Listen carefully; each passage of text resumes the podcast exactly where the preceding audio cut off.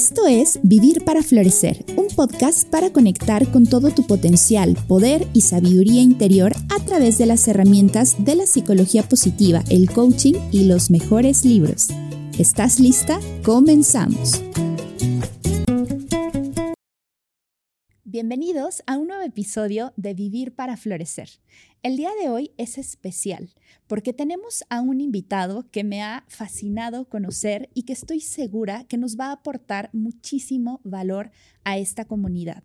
La depresión es un problema mayúsculo en nuestro país y en el mundo. Es un tema tabú. Mucha gente cree que la salud mental se puede manejar echándole ganas a la vida o siendo más positivos o valorando lo que sí tenemos en la vida. Pero esto no es así. En México, más de 7 millones de personas viven con depresión. Es un problema muy frecuente, más en las mujeres. Y el día de hoy vamos a platicar con Juan Carlos, el autor de este libro, La depresión existe. Él me pidió que lo presentara simplemente como un escritor, un periodista y una persona que ha vivido en depresión y que está muy interesado en la salud mental. Está pecando de modestia porque es muchas cosas más. Descubrámoslo juntos en este episodio. Bienvenido, Juan Carlos. Qué placer tenerte aquí. Hola, Jam. No, eh, el placer es mío. Gracias por la invitación. Eh, gracias por la generosidad, además, en la presentación. Y, qué emocionante poder estar llegando a México, pues, con este libro y con las ganas de hablar de salud mental. Definitivamente. Me gustaría eh, preguntarte cómo ha sido, precisamente ahora que nos hablas de Estás llegando a México. Este es un libro que se acaba de publicar en el país, pero bueno, el tema no es nuevo. ¿No? El abordaje creo que sí, y ahora lo platicaremos, pero ¿qué tal esta recepción que ha tenido el libro e-, en el país? ¿Cómo te has sentido? Bueno, el libro ya tiene tres años de publicado en Colombia. Mm. Eh, apenas estamos llegando a México, lo cual es un orgullo impresionante para nosotros porque no es muy usual que los libros colombianos logren eh, subir hasta allá.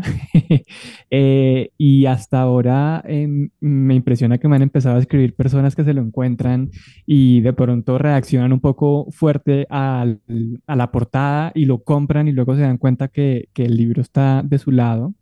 Eh, y un poco lo que me han mostrado las personas que me han escrito de México es muy similar a lo que me pasa con los correos que me llegan de Colombia o de España, donde también se publicó el libro, y es que muchas personas se sienten muy solas y que además sienten que están sufriendo em, cosas que nadie más sufre y de repente este libro les muestra que no están solos, que somos 300 millones de personas a nivel mundial, eh, que lo que pasa es que estamos acostumbrados a no hablar de salud mental. Em, para mí yo creo que eso es lo más importante de este libro, como que acompaña a las personas que sufren, que acompaña a las personas que aman a las personas que sufren.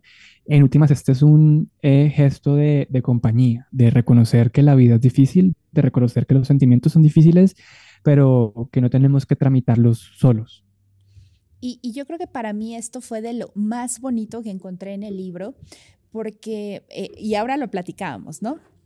De entrada, el libro es un esfuerzo por yo lo pongo como depresión para dummies, ¿no? Es Tal cual. Si nunca te has si nunca te has planteado qué es esta enfermedad, eh, porque hoy parecería que está como de moda y de hecho me molesta mucho que hay personas que hablan, ¿no? De que es una moda pasajera.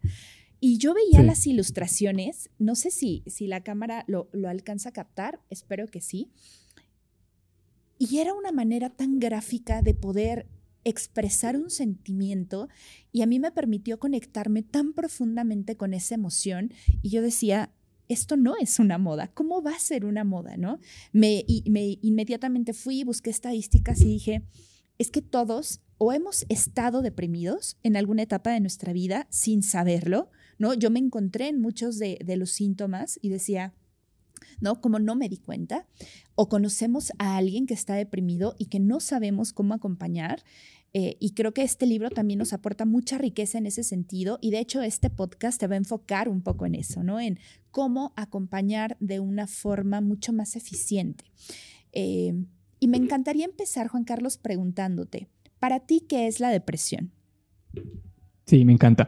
Me encanta más que digas el paradumis, porque en efecto, eh, los libros eh, paradumis, los libros de explicaciones, Pictoline, por ejemplo, que a mí me parece fascinante lo que hace Pictoline porque es, ilustran temas complejos de manera muy sencilla.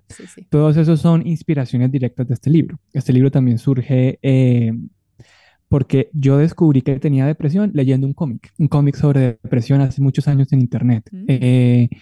Y lo que me he dado cuenta en los más de 12 años que llevo con este diagnóstico, pero también eh, después en el ejercicio periodístico de hablar con personas, es que todo el mundo dice que la depresión es una moda, todo el mundo usa la palabra depresión, estoy deprimido, pero hay mucho desconocimiento, literalmente no sabemos lo básico. Y como no sabemos lo básico, las conversaciones están plagadas de errores, las conversaciones que tenemos con nuestras familias, con nuestros amigos, con nuestras parejas, llevan a que la gente sufra más. Em, y en últimas, aquí te cuento algo y ya te respondo la pregunta que me, que me hiciste, pero es que me, me, picaste el cerebro y me fui a otro lado. Pero mira, este libro yo lo hice para mi mamá, ¿sí? Y lo mm. hice eh, porque teníamos una tragedia en comunicación durante muchos años de que esta persona que lo dio todo por mí en la vida, yo, la persona que soy, se lo debo a mi mamá Sufrió durante muchos años porque me veía a mí deprimido y no lo comprendía. Entonces este libro surge de yo quiero hacer algo que le sirva a ella para eh, que empecemos a hablar el mismo lenguaje. Mm, y ese es un poco el puente. Yo creo que también por eso mucha gente eh, reacciona tan positivamente al libro, porque siento que pone en palabras muy sencillas eh, algo que es muy difícil de, de comprender. Ahora, la pregunta de qué es depresión Aquí la aclaración que hay que dar es, yo soy periodista, yo soy paciente, no soy eh, psicólogo, no soy psiquiatra. El libro se hizo hablando con psicólogos, se hizo hablando con psiquiatras. Eh, además, aquí un chisme, estoy eh, empezando una carrera en psicología. Vamos a ver si la logro sacar. No, seguro que sí. Em, pero entonces la depresión, em, como yo la entiendo, como me la explicaron los expertos, es cuando ciertos síntomas se vuelven eh, mucho más severos y mucho más duraderos. Entonces hay gente que dice, no, estoy deprimido cuando en verdad lo que quiere decir es que está triste, que está teniendo un momento de melancolía, pero si esa tristeza dura una semana, dos semanas, tres semanas, si va acompañada de pensamientos negativos, em, si tienes las voces, el monólogo interno se te vuelve muy agresivo hacia ti mismo, si sientes que no encuentras goce, si además sientes que no tienes la capacidad de estar en el mundo, eh, si tienes ansiedades que se te descontrolan, ahí muy probablemente lo que está pasando es que además de unas situaciones culturales y sociales, eh, hay un desequilibrio biológico que hay que atender eh, con profesionales de la salud. Entonces la depresión se entiende como una enfermedad mental em, que implica estos estados mucho más graves y mucho más duraderos que una tristeza pasajera que es normal e inevitable o que una ansiedad pasajera que es normal e inevitable. Eh, sí, así lo diría yo. No, muchísimas gracias. Y, sabes, em, por formación, ¿no? Eh, yo estoy como del lado de la psicología positiva. Pero aquí también hay mucho mito, ¿no? Porque las personas nos sentimos culpables por no estar en estados de euforia y felicidad permanente, ¿no? Porque la vida es bella y maravillosa y yo creo que así es, pero es antinatural el estar en un estado permanente eh, o de felicidad o, de tristeza, ¿no? En este caso. Mm. Y como es antinatural, porque en nuestro cerebro y en nuestro organismo está hecho para tener equilibrio, bueno, ya hablaríamos como de un estado emocional, ¿no? Siempre les digo, en sangre, no sé si tú sabías, Juan Carlos, pero las emociones duran 90 segundos. Y a mí me dicen, oye, eso no es posible. O sea, me dicen, oye, ya no inventes. O sea, a mí el enojo de estar en tal situación me duró tres meses, ¿no? Y esto es porque las emociones, el ciclo de las emociones se alimenta a través de nuestros pensamientos. Y algo que me gustó mucho de tu libro fue cómo hacías una distinción entre lo que sentías o no sentías y lo que pensabas o no pensabas, porque es como si fuera un ciclo, ¿no? Es, empieza una emoción, biológicamente cae, pero entra un pensamiento y en el momento en el que entra el pensamiento ya se desencadena otra emoción y es como este subida y bajada que todos los seres humanos experimentamos porque es natural. El tema es cuando hay un pensamiento tan rumiante y cuando realmente ya no nos permite estar centrados eh, en nuestra vida, ya no somos funcionales, eh, mm. bueno, pues es, es algo que se tiene que atender. Y sin duda la salud mental es un tabú. Es un tabú tremendo, ¿no? Porque incluso el decir estoy teniendo un mal día es un tabú, ¿no? Porque en automático con la mejor de las intenciones, es como, pero si el día está tan bonito, o mira, te fue tan bien en esto, ¿no? O sea, tendemos a minimizar de manera automática la experiencia emocional de los demás. Y por otro lado, desconocemos mucho nuestra experiencia emocional. Hay una herramienta, eh, seguramente la conoces, Juan Carlos, que es la rueda de las emociones. Y a mí me encanta porque nos permite distinguir, ¿no? O sea, a veces decimos, estoy enojado. Y si nos metemos a analizar, no estamos enojados, estamos tristes o nos sentimos rechazados.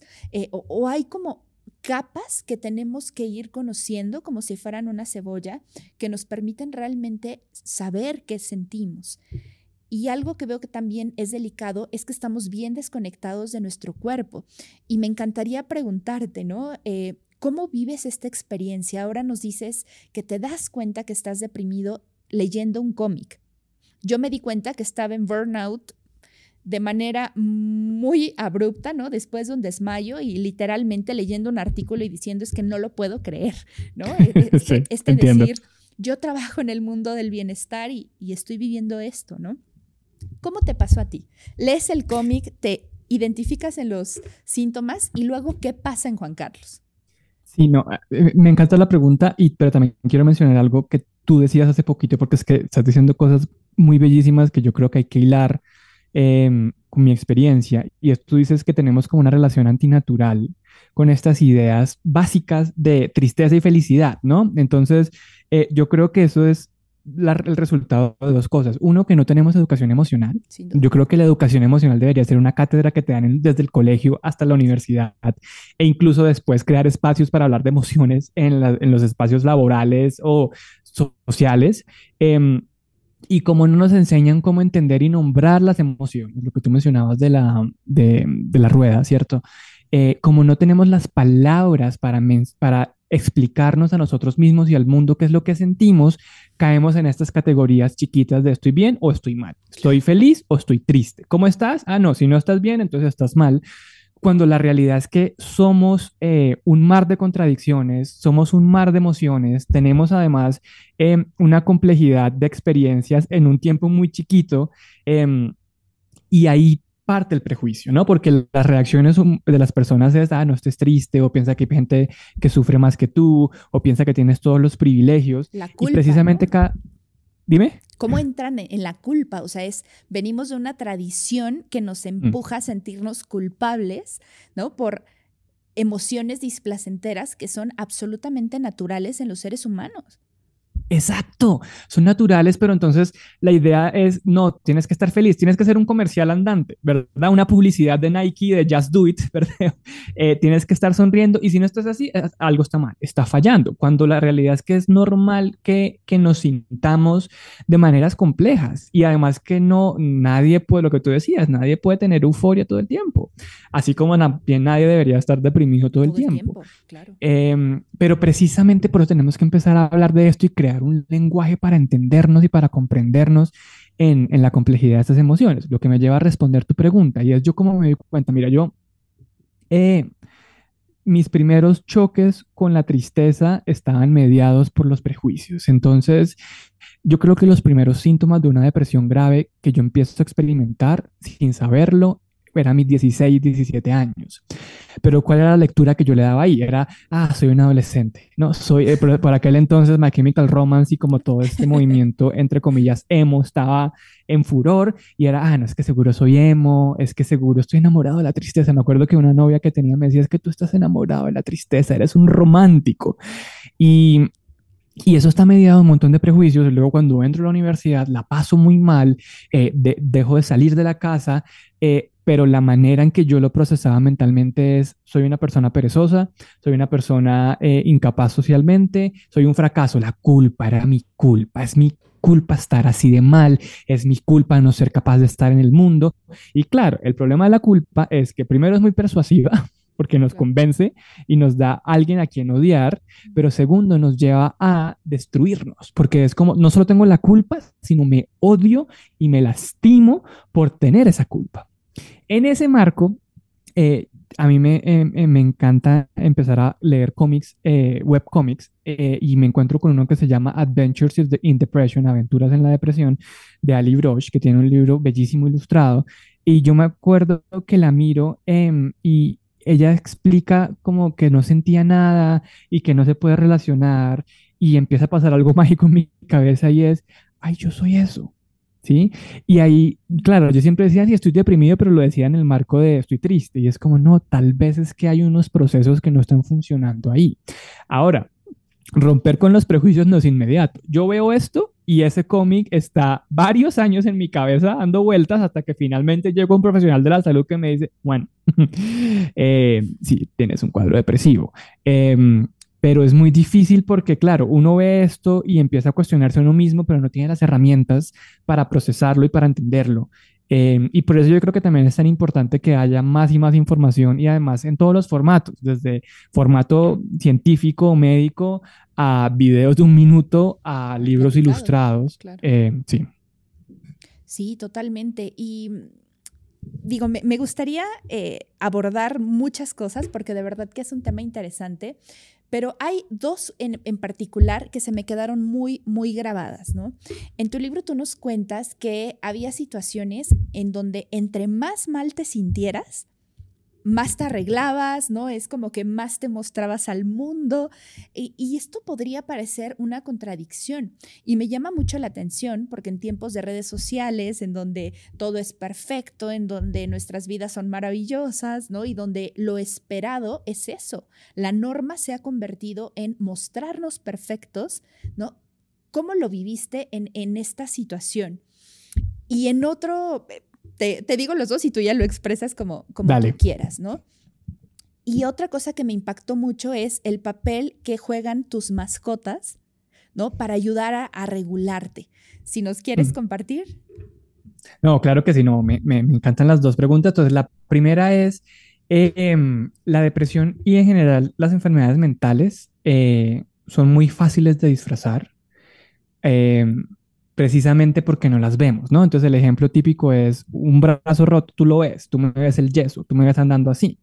En cambio, em, por ejemplo, yo hoy he tenido un episodio de depresión un poco largo, pero aquí estoy y me veo medianamente presentable y sueno medianamente con energía, eh, precisamente porque eh, como es algo que va por dentro y que es entre comillas invisible y que es intangible, pues lo que no vemos no lo nombramos y no lo sentimos. Eh, un poco el ejemplo paradigmático de esto es Robin Williams, ¿no? Este comediante que era el alma de las fiestas, que era una persona que ponía una sonrisa en todo el mundo y de repente termina siendo víctima de suicidio.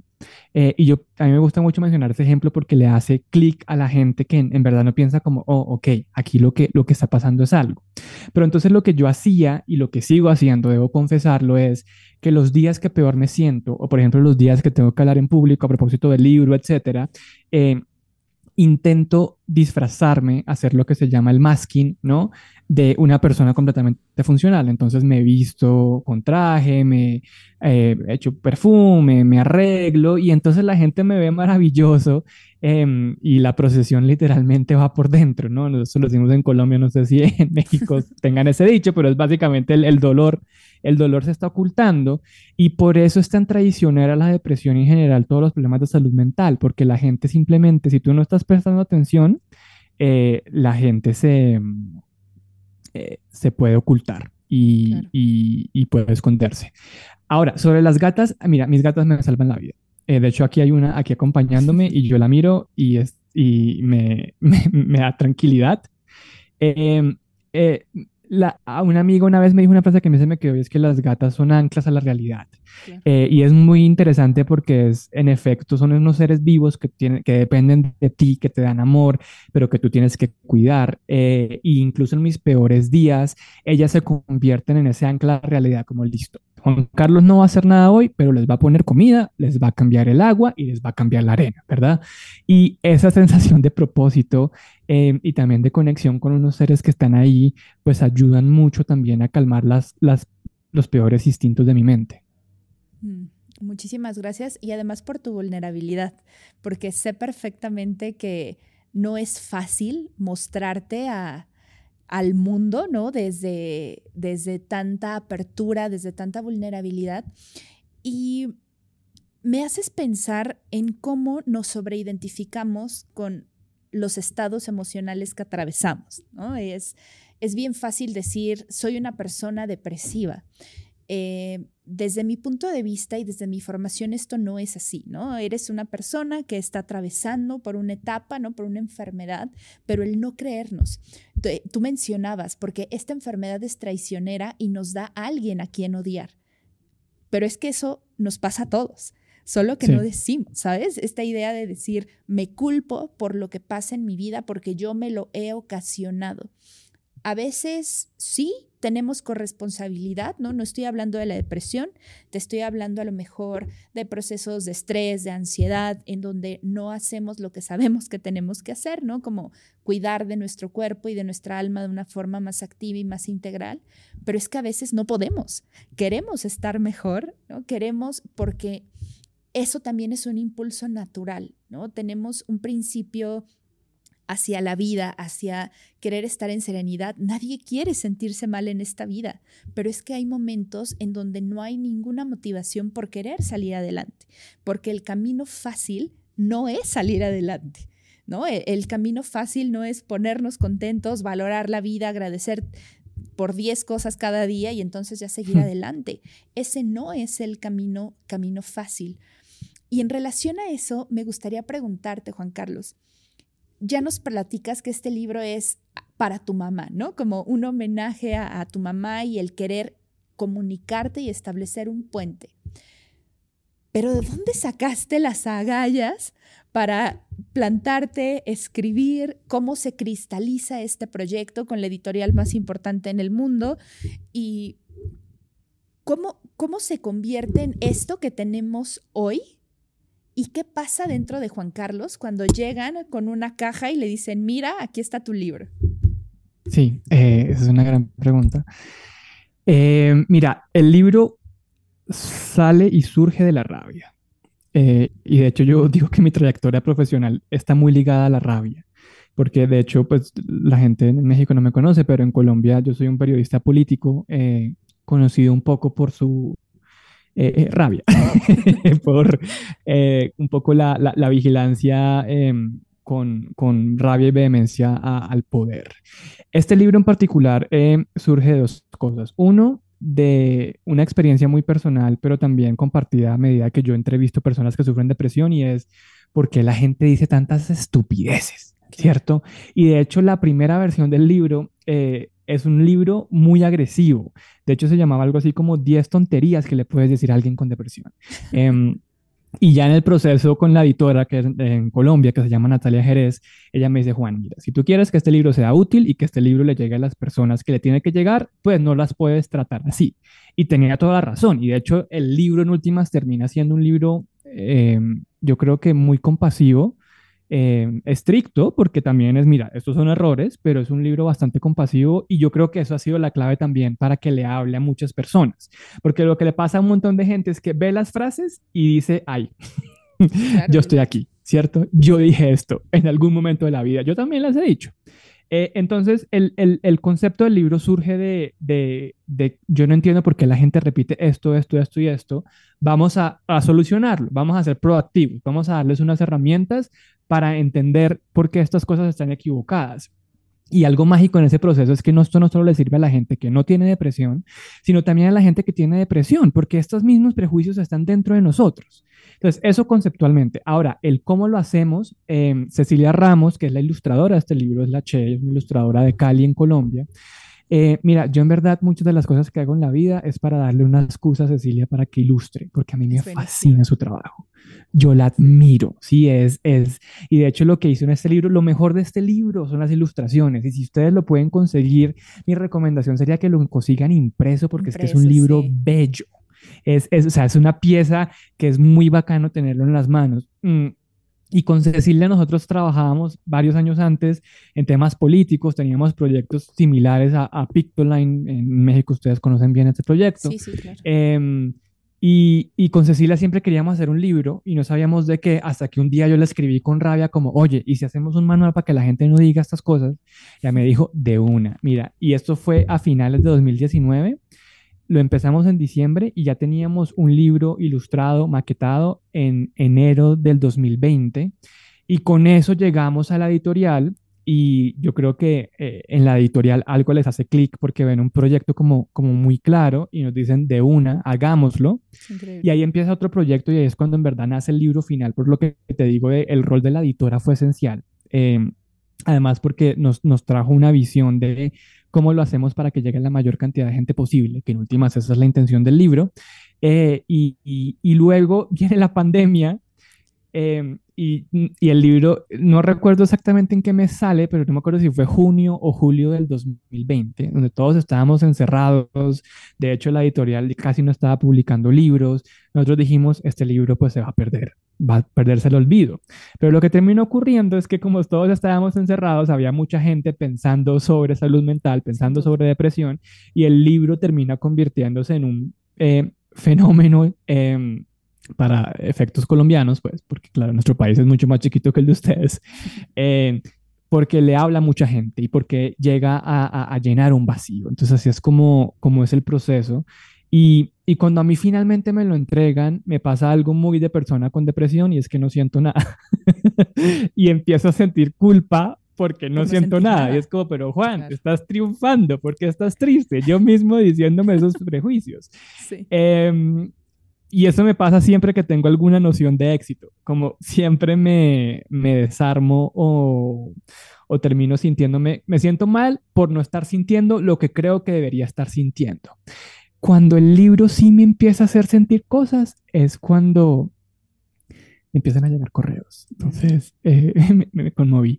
Me acuerdo mucho un correo que me llegó eh, de una mamá que me decía que nunca había entendido a su a su niña adolescente de 15 años porque pensaba que era simplemente una adolescente perezosa y que el libro la ayudó y las ayudó a ellas dos a buscar ayuda eh, profesional. Y ahí es cuando yo digo, uy, bueno, tanto dolor y tanta rabia em, ha servido para algo. Y luego me acuerdo que hacia finales de ese año, todavía en, en Colombia nosotros tuvimos un confinamiento más largo de los en general del mundo, pero me acuerdo que hacia final de ese 2020 me invitan a un pueblito cerca de Bogotá con distancias sociales, yo voy y me acuerdo que yo llego allá y viene una señora y me abraza mm.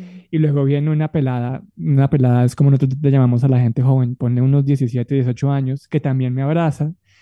Eh, no eran los mismos del correo, pero era un caso muy similar y me dan las gracias y me dicen, miren, esto nos ayuda a tener mejores conversaciones y a comprendernos y a, y a acompañarnos. Y yo dije, wow, ok, listo, ahí, ahí, ahí sí sentí algo. Em, y fue un momento muy especial. Y perdón que me puse eh, conmovido, qué pena. No, no, no. Es el poder de la conexión humana, que es... Em, Exacto. Creo que, digo, ahora tú, tú lo vives como, como autor, ¿no? Y, te agradezco muchísimo tu, tu apertura. Yo he tenido la oportunidad de vivirlo como promotora literaria, porque eh, te lo comentaba antes de entrar a, la grabación, ¿no? Eh, los libros no ficción están llenos de tanto estigma, eh, están catalogados como lo peor que puede leer alguien, ¿no? Inteligente, es como, si ya estás mal, mal, mal en tu vida, entonces tienes que ir y leer ciertos libros y he encontrado tanto valor, tanta riqueza para la vida de las personas cuando se dan la oportunidad de abrir sus mentes y abrir sus vidas a textos como este, que lo que hacen precisamente es establecer puentes. Y, lo dijiste perfectamente, ¿no? Puentes entre la realidad, ¿no? Una, posible realidad o una experiencia de una persona y mi forma de ver la vida, entre mis prejuicios eh, y la realidad de una persona. Y al final de cuentas, me encantan las historias que nos, que nos traes porque tenemos tanta necesidad de conectar con otro ser humano y es una necesidad que tenemos tan desprestigiada. ¿no? Que es incluso de mal gusto, es como eh, aceptar que, que, queremos sentirnos cercanos a la gente que amamos y también aceptar que aunque son nuestros padres, nuestros hijos, nuestra pareja, que no siempre podemos y que hay muchas barreras intermedias que nos impiden eh, tener esa conexión profunda híjole, es, es durísimo. Yo te, te, te preguntaría, Juan Carlos, ¿tú dirías que ahora tienes claro en este momento de tu vida algún propósito? ¿No? Porque a lo mejor para mí sería fácil etiquetarlo como, wow, o sea, es que esto está siendo como el propósito de, tu vida, ¿no? Pero ¿tú lo consideras así? Yo quiero decir dos cosas sobre lo que mencionas antes de, de, hablar del propósito. Y lo primero es, yo creo que eh, e, esa conexión humana de la que hablas eh, nace y muere en el lenguaje. Y el problema de la enfermedad mental es que nos quita el lenguaje. Eh, y como nos quita el lenguaje, no podemos conectar y no podemos encontrarnos en esa vulnerabilidad. Y por eso es tan trágico em, que, no podamos acercarnos en esos momentos tan difíciles. Y en últimas, este libro lo que intenta hacer es dar un pequeño lenguaje, porque es un libro muy básico, o sea, en verdad es un primer paso, eh, pero sí intenta como conectar idiomas distintos. Y es el idioma tan sencillo como el idioma de la persona que tiene la depresión y el idioma de la persona que no la tiene. En ese sentido es un acto de traducción. Ahora, sobre lo que mencionas del propósito, yo eh, tengo que ser sincero y es, yo no estoy bien. Y es algo que yo le digo a mucha gente porque mucha gente eh, se me acerca a mí quizás queriendo que les diga que ya estoy mejor. Y entiendo por qué, porque esa es la esperanza del alivio. Eh, y lo que yo tengo que decirles es, mira, yo estoy sufriendo. Yo, además de depresión, tengo un diagnóstico de trastorno límite de personalidad. Eh, yo hago el chiste de que me falta un tercer diagnóstico y me dan un combo agrandado de papitas, ¿no? Y, yo estoy lidiando mi, mi, propio proceso y sigo teniendo días muy malos. Eh, hoy es uno de esos, por ejemplo. Y eh, en ese sentido, yo sigo buscando propósito y sigo buscando em, eh, algo que, a, lo cual pueda aferrar. Yo sí creo que la, la, salud mental se me abrió como un tema en el cual la gente me referencia e intento producir con eso también por eso estoy empezando a estudiar psicología, porque creo que tengo una responsabilidad de ya ir mucho más allá de lo que el periodismo y la experiencia personal me han dado, pero yo no estoy seguro de eso cómo va a terminar en un año, dos años, tres años. Mm, yo lo que sí te puedo decir es que mi pasión es eh, traducir los temas complejos en cosas sencillas es lo que más me gusta. Eh, lo hago en mi trabajo como periodista, lo hice con este libro y, creo que es algo que intentaré seguir haciendo. Em, pero respondiéndote de si ese es mi propósito, yo creo que sigo buscando mi propósito. Yo sí creo que por ahí hay pistas. Em, y en últimas, eh, en el día a día, si algo de lo que hicimos con Cecilia, porque seguimos, haciendo cómics sobre salud mental después, eh, le ayuda a alguien a de pronto tener un descubrimiento como el que yo tuve hace tantos años con un cómic de que tengo depresión, o simplemente son una pequeña compañía, o simplemente son un recordatorio de que mereces alivio, em, yo me voy por bien servido. Yo creo que, que, que, eso es a lo que puedo aspirar eh, en medio de, de, pues en general las vidas son difíciles, ¿no? Sí, eh, la vida es compleja, tiene sus retos y también está bien normalizar eso, ¿no? Porque en tiempos en donde todo nos llega en 12 horas, 24 horas como máximo, ¿no? Tenemos esta idea de que la vida es fácil y no, la vida es compleja porque los seres humanos somos complejos, porque vivimos en sistemas políticos, sociales, llenos de complejidades, llenos de sufrimiento. El mundo tiene sus retos y aún así hay belleza en ese mundo. ¿no? El tema es cómo conectamos con aquello que nos da vida, que no hay una receta de cocina. Em, quisiera como ir cerrando un poco esta primera parte de la conversación em, diciendo que ciertamente eh, el día de hoy la conversación que estamos teniendo es desde eh, un trabajo de difusión, de periodismo. Eh, ninguno de los dos somos especialistas en salud mental. Yo trabajo en el mundo de la salud mental, pero en pacientes o en personas no clínicas. Sin embargo, eh, es un tema que me toca de manera muy, muy profunda y el mensaje sería, eh, la intención de esta conversación es que si tú te encuentras en esta conversación, en alguna de las cosas que se han mencionado o de las que vamos a mencionar, es bueno pedir ayuda. Hay gente especializada que va a poder guiarte, sostenerte. Eh, hay tanto instituciones eh, públicas como privadas que van a poder darte la mejor orientación posible eh, porque ciertamente no estamos solos. Y eso es un sesgo de la mente. Cuando sufrimos, pensamos que solo a nosotros nos pasa. Hablando de salud mental y hablando de lo elemental de la vida. Cuando tenemos roto el corazón, cuando nos sentimos como un fraude, eh, cuando la vida no nos está dando lo que nosotros creíamos que merecemos o que queremos tener, pensamos que solo a nosotros nos pasa, pero eso no es así. Hay un concepto del budismo, eh, la humanidad compartida, que a mí me ha dado mucha paz y mucha riqueza en mi vida, porque en los momentos en donde peor me siento y veo mi realidad y me puedo conectar con otros seres humanos, me doy cuenta que son experiencias comunes y que ciertamente no solo a mí me pasa y que al verbalizarlo, también hay mucha gente que se puede encontrar. Eh, y pues bueno, es parte del propósito de lo que busca este podcast y esta conversación. Así que me, encantaría eh, preguntarte, Juan Carlos, ¿qué recomendaciones puedes darle a nuestra comunidad? ¿En qué, ¿En qué situaciones, en qué momentos crees tú que sería muy buena idea pedir ayuda? Eh, sí, gran pregunta. Además, me encanta eso que mencionas de la humanidad compartida, me parece importantísimo. Y yo usualmente, eh, cuando hablo, hablo de esto en términos de esperanza radical, que es un término que Jonathan Lear desarrolla para los movimientos sociales, eh, pero que yo adapto para esos temas de salud mental. Y la esperanza radical es insistir en crear el mundo eh, que parece imposible en la actualmente. Sí, como, eh, y, eso que le pasa mucho a las personas con depresión o con ansiedad o con problemas de salud mental es que sienten que nunca van a salir de ahí y no pueden concebir un mundo en el cual se sientan mejor o en el cual tengan alguna pizca de alivio. Y en esos momentos de oscuridad, de cuando la tristeza es lo más caprichoso, es cuando tenemos que apostarle esa esperanza radical. Y es, yo creo que en algún momento voy a estar mejor. Yo creo que en algún momento voy a salir de este abismo en el que me ha puesto la tristeza. Ahora, el de pedir ayuda, yo ahí tengo dos momentos importantes. Lo primero es, yo creo que deberíamos ir a terapia, estemos o no estemos mal. O sea, así como vamos a un médico general una vez o dos veces al año para chequearnos cómo estamos, eh, todas las personas deberían darse la oportunidad de ir a un terapeuta em, o a espacios similares para pensarse, para entenderse, para dar, encontrarle razones a las emociones y a las decisiones que está tomando, para conocerse exactamente.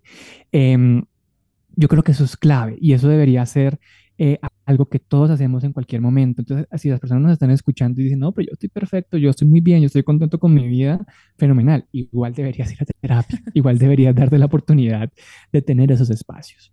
Ahora, ¿en qué momento eh, buscar pedir ayuda? Pues mira, si llevas eh, triste un tiempo que consideras largo, es importante alzar la mano. Si de pronto eh, tienes pensamientos en los cuales te dices que no mereces estar en el mundo, que tú no haces nada bien, eh, no le encuentras goce a nada, eres muy negativo todo el tiempo, ahí hay una señal de alerta. Si cuando te da ansiedad, te paralizas y sientes que no puedes hacer cosas, ahí hay otra señal de alerta. Em, también si hay pensamientos de ideación suicida, ahí hay una gran señal de alerta cuando necesitamos también pedir ayuda profesional. Em, en general, eh, lo que yo le digo a la gente es, em, hay que estar muy pendientes de uno mismo y en el momento en el que sienta que eh, todo está mal y, y solo puede pensar cosas negativas, ahí es cuando necesitamos eh, una vía de escape, eh, un desahogo, y ese desahogo puede ser en un profesional o también puede ser en gente que nos quiera, hablar con gente que está muy cerca, porque eso es lo otro, y es los estados de salud mental em, alterados nos llevan a silenciarnos y nos llevan a aislarnos y nos llevan a no hablar con nadie y a creer que nadie nos va a entender. Y es como, no, yo creo que la gente te puede entender, solo que tienes que darte la oportunidad de hablar y de buscarlos. Sin duda, y me gustaría complementar esta parte diciendo, eh, no es normal llorar todo el tiempo, ¿no? No es normal que no tengas ganas de pararte, de ir al trabajo. Eh, llama la atención, ¿no? Eh, estrés todo el tiempo, ataques de pánico. Y esto no solamente es signo de depresión, sino también de burnout y de muchos desórdenes mentales. Y es bien importante aprender a escuchar nuestro cuerpo. Por experiencia propia les puedo compartir que cuando no lo hacemos es como si el cuerpo en su sabiduría infinita cada vez te mandara más y más y más y más eh, como alertas para decir, oye, algo no está bien, ¿no? No estás tolerando tanto estrés, eh, porque no estamos diseñados para ese estado. Y a mí me llamó mucho la atención, no sé si sabías, Juan Carlos, pero México, de los países de la OCDE, es el país que tiene más estrés laboral. Imagínate digo, se explica mucho por las condiciones, pero es que es terrible, ¿no? En el momento hace unos meses que yo expresaba que estaba viviendo un proceso de eh, agotamiento crónico y, severo, no te puedes imaginar cuántas mujeres cercanas a mi vida, mujeres y hombres, pero ahora te voy a hacer una pregunta referente al, género, pero cuántas personas me dijeron, yo me siento exactamente igual así, ¿no? No puedo creer que tú, ¿no? O sea, como que tú estés diciendo que te sientes así es que lo tenemos tan normalizado el, el, poder hacer todo, el tener que sacarlo todo al mismo tiempo. Entonces, si tu sabiduría interior te dice, hay algo mal, haz caso, ¿no? Busca un especialista, eh, escucha un podcast, lee algo. Creo que cualquier acercamiento va a ser sumamente importante eh, para poder recibir la ayuda que necesitas, porque todo en esta vida pasa, ¿no? Pero hay algo aquí que siempre digo, no, bueno, no es mío, en realidad lo, lo, leí de algún autor que dice, no creas, en México decimos, ¿no? Como no hay mal que dure 100 años ni cuerpo que lo aguante. Entonces mm. tenemos esta idea falsa de que el tiempo lo cura todo, cura el duelo, cura la enfermedad, cura todo, y no es así. El tiempo no hace nada si tú no haces nada con el tiempo. Y hacer algo con el tiempo implica pedir ayuda, informarte, conocerte, registrar cómo te sientes y cómo está siendo tu experiencia, porque si haces algo, por mínimo que sea, ¿no? Porque hay veces que es imposible, pero por mínimo que sea, y te sostienes cuando no puedes hacer nada y te sostienes en los demás, creo que es posible tener esta esperanza radical, que, me encanta el concepto y lo, lo quisiera profundizar, porque ciertamente mientras haya vida, hay esperanza y el tener una visión y el tener, aunque sea chiquita, ¿no? Como esta, eh, este vistazo en el futuro es algo que inevitablemente nos va a jalar en los días más oscuros. Completamente de acuerdo.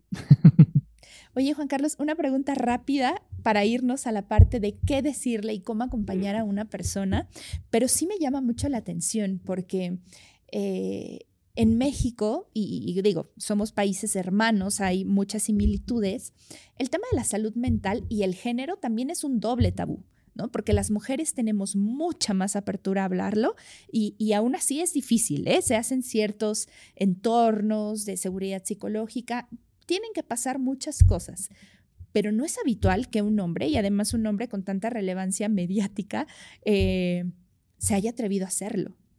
Si quieres hacer algún comentario al respecto, me, me, fascinaría. No, me encanta y yo sí creo que mm, además me gusta mucho que hablemos de género, eh, también porque entiendo que gran parte de tu audiencia son mujeres eh, y, y, yo creo que hay, e, en, salud mental eh, hay unos roles y unos prejuicios muy interesantes que tienen que ver con el género. A mí me encanta el dato, no me encanta, así es como hablamos los periodistas, no nos encantan las cosas terribles, pero a mí me encanta el dato de que las mujeres son las más diagnosticadas con depresión, pero los hombres son las más víctimas de suicidio. y a mí me parece un dato em, interesantísimo porque ahí uno puede llegar a varias conclusiones. Estas son algunas de las ideas que yo tengo y también me encantaría saber, Jam, tú qué piensas. Pero esto ocurre yo creo que por tres cosas. Uno, primero porque las mujeres han sido socializadas a hablar más de sus sentimientos, aunque también han sido juzgadas por sus sentimientos, ¿no? El término histérica y en general todos estos prejuicios sobre que las mujeres son las emocionales, las que reaccionan de cierta manera, pues les, les, les genera muchísima discriminación. Em, pero también, por fortuna, las lleva a buscar más ayuda que los hombres. En cambio, los hombres nos han socializado es que los hombres no lloran, los machitos no lloran, los machitos no hablan de sus emociones, eso son cosas de mujeres. Em, y lo que termina pasando es que los hombres se guardan, se guardan, se guardan las cosas hasta que la situación se sale de control y ahí cómo reaccionamos con violencia. Violencia contra nosotros mismos, eh, siendo víctimas de suicidio, o violencia contra la sociedad, eh, siendo feminicidas, siendo em, personas con violencia intrafamiliar y un largo etcétera.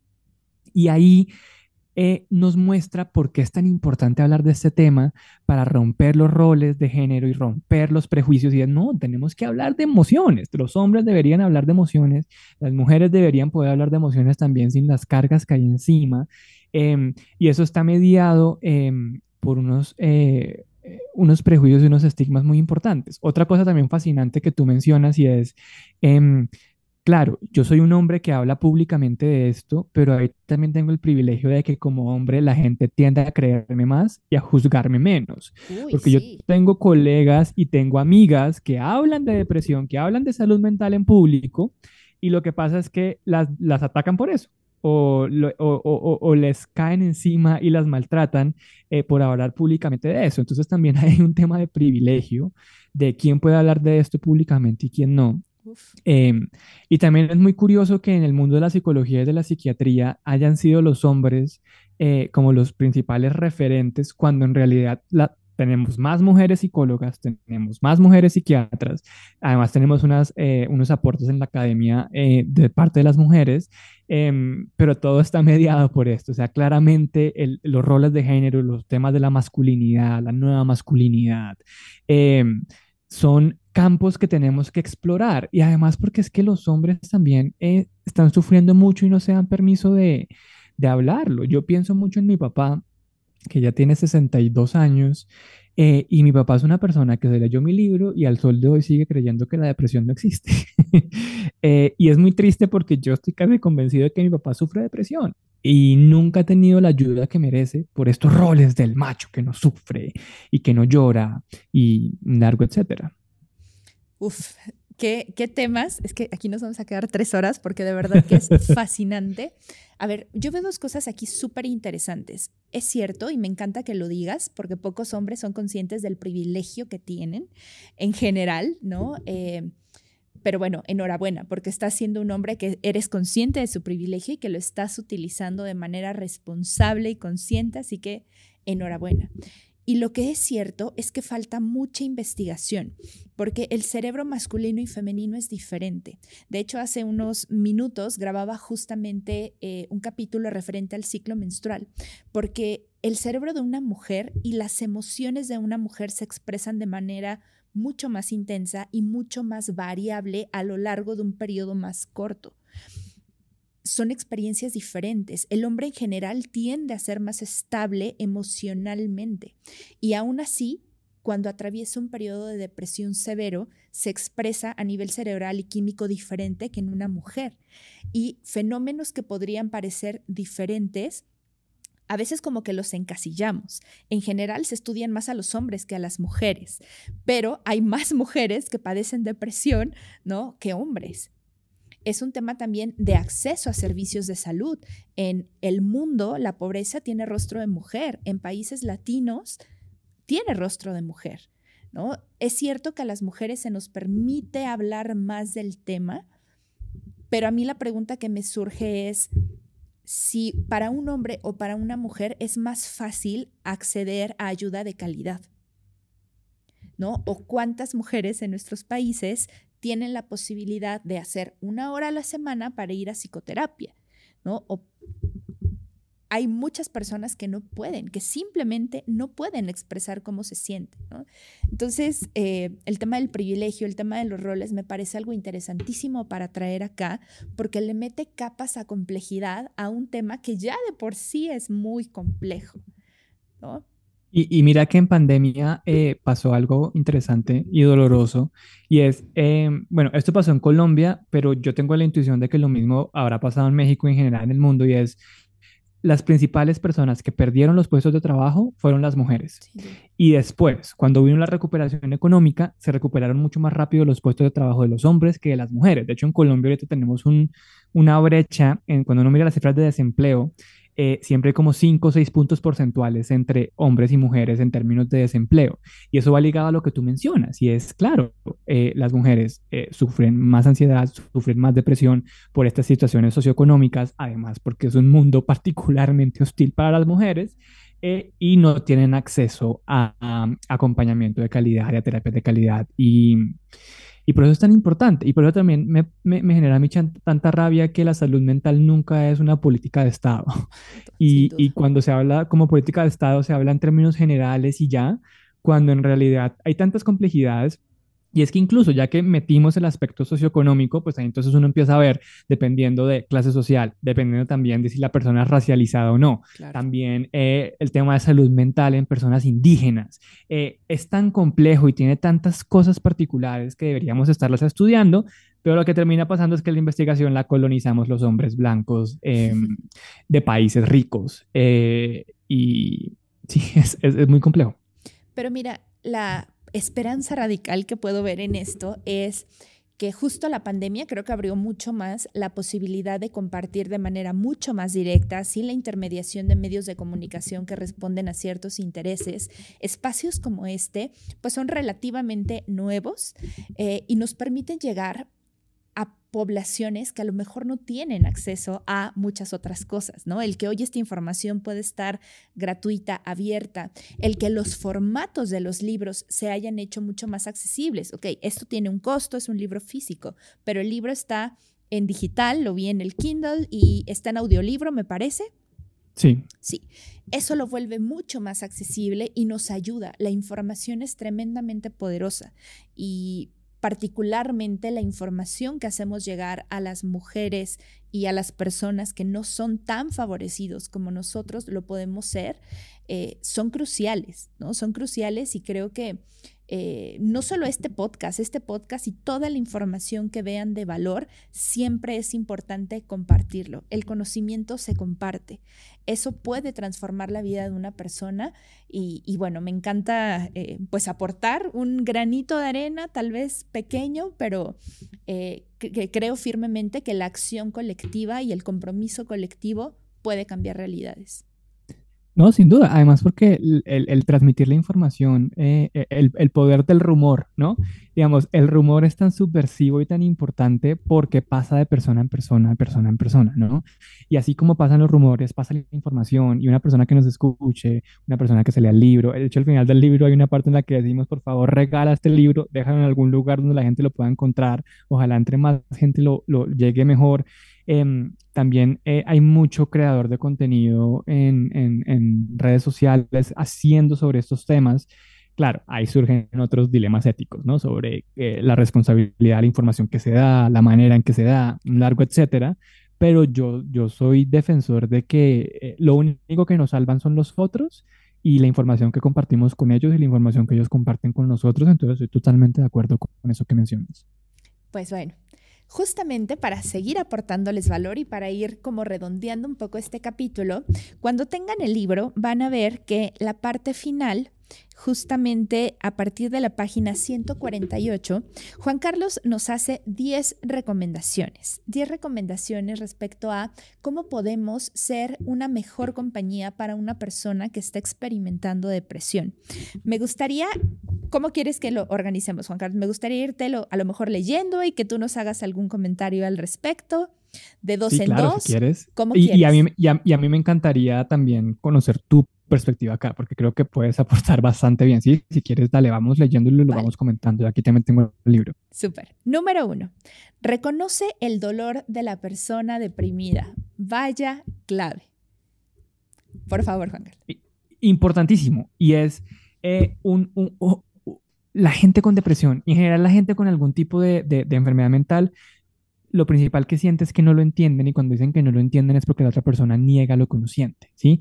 Y es, no, no, no, no tienes depresión, eso es una moda, o no, eso no existe, o eh, no, estás exagerando, o es un capricho, o lo que pasa es que estás en duelo, o lo que pasa es que tienes el corazón roto, y es como, no, lo primero que tú puedes hacer es dejar a un lado el, complejo del salvador, de que tienes que salvar a la otra persona, que tienes que mostrarle por qué está equivocado con la vida, y es reconocerlo, validarlo, decirle, mira, debe ser muy difícil eso que sientes, pero lo que sientes es válido, lo que sientes eh, lo veo, lo reconozco, lo respeto, eh, porque lo que no se reconoce, lo que no se nombra, lo que no se ve, no se puede empezar a tramitar y idealmente a solucionar.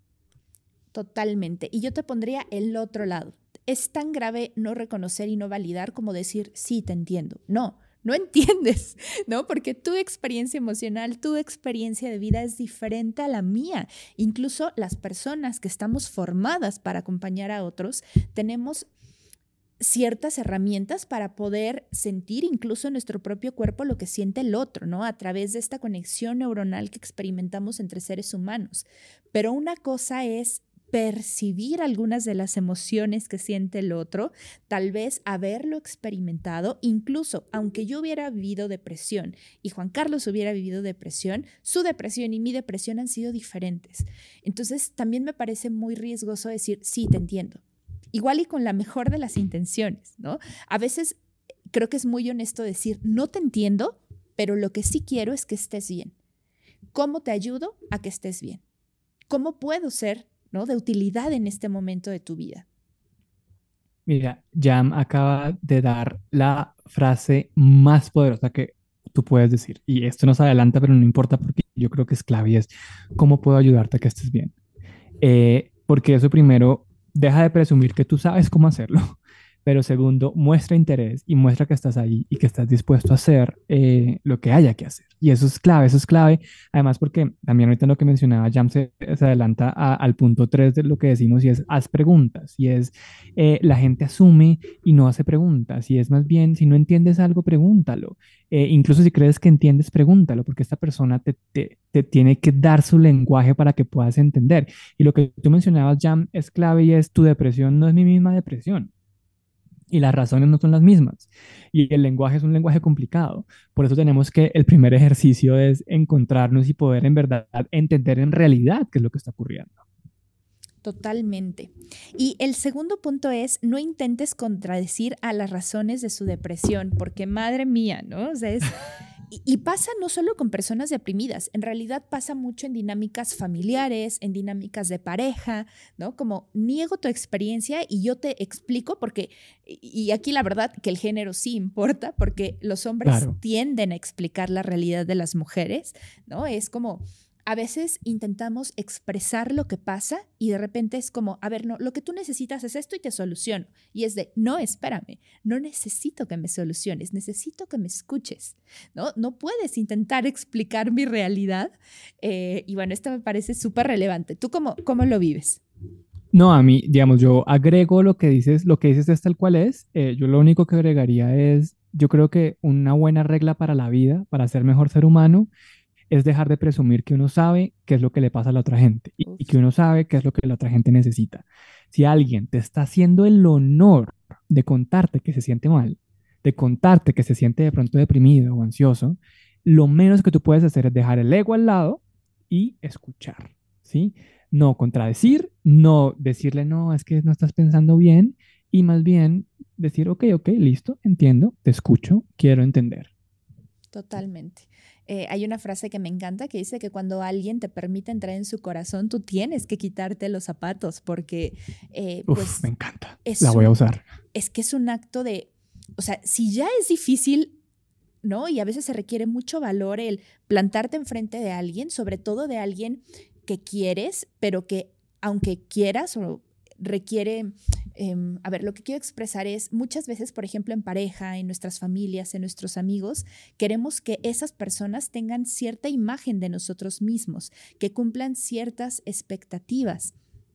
Eh, y ya armarnos de valor para ir y decirles cómo nos sentimos, pues ya implica un gran acto de valentía y que encima lleguen y te quieran contradecir, uff, no lo hagamos, por favor.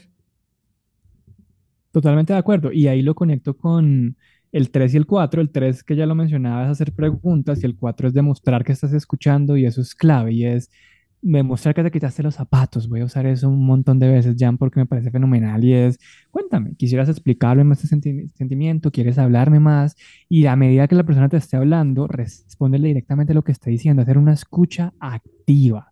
Y ahí entra de nuevo la empatía radical, porque seguro puedes que estés pensando y juzgando a la otra persona, pero tienes que darle tu amor, así no entiendas, eh, y hacer un ejercicio de conectarte con el lenguaje y con lo que la otra persona está diciendo. Totalmente. El punto 7 nos dice, no la presiones en exceso. Eh, y yo la relacionaría con la 9 de no entres en pánico, ¿no? No entres en pánico, incluso con la 8 de dale permiso, porque es como, ok, estás deprimido, ¿no? O estás en burnout, o estás en ansiedad, tienes ataques de ansiedad, ok, bueno, pero eso me lo contaste hace un mes, ¿no? Ya estás mejor, ¿no? Seguro. Sí. apúrale, apúrale, apúrale que, que, que, que, haya fan. O por qué no has ido a terapia. O por qué no te mueves. O por qué no estás haciendo ejercicio. O por qué no te estás... Es como, mira, la persona está sufriendo. Y la persona además va a tener un proceso en sus propios tiempos.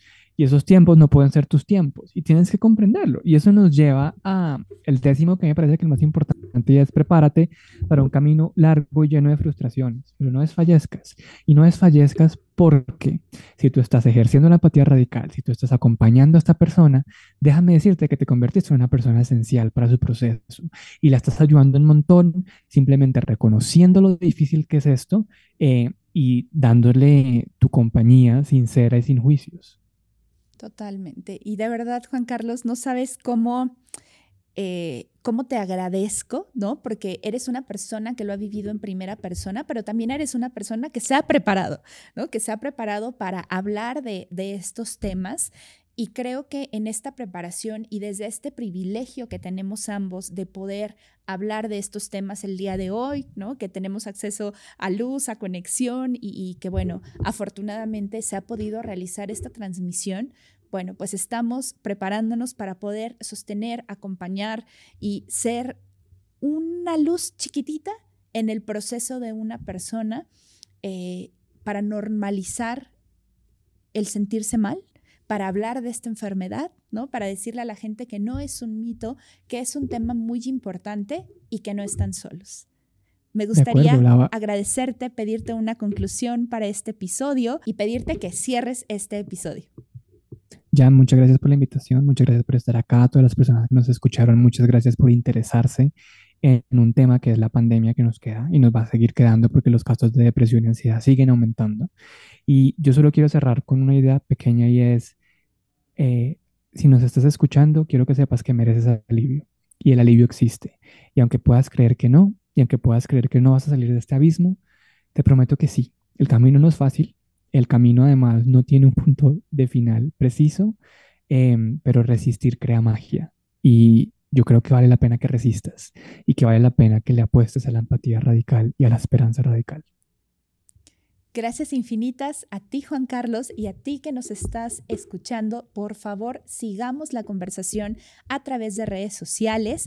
A Juan Carlos lo encuentras en todas sus redes sociales como arroba JK Rincón. Arroba JK Rincón. Mira, me encanta tener aquí el libro a la mano.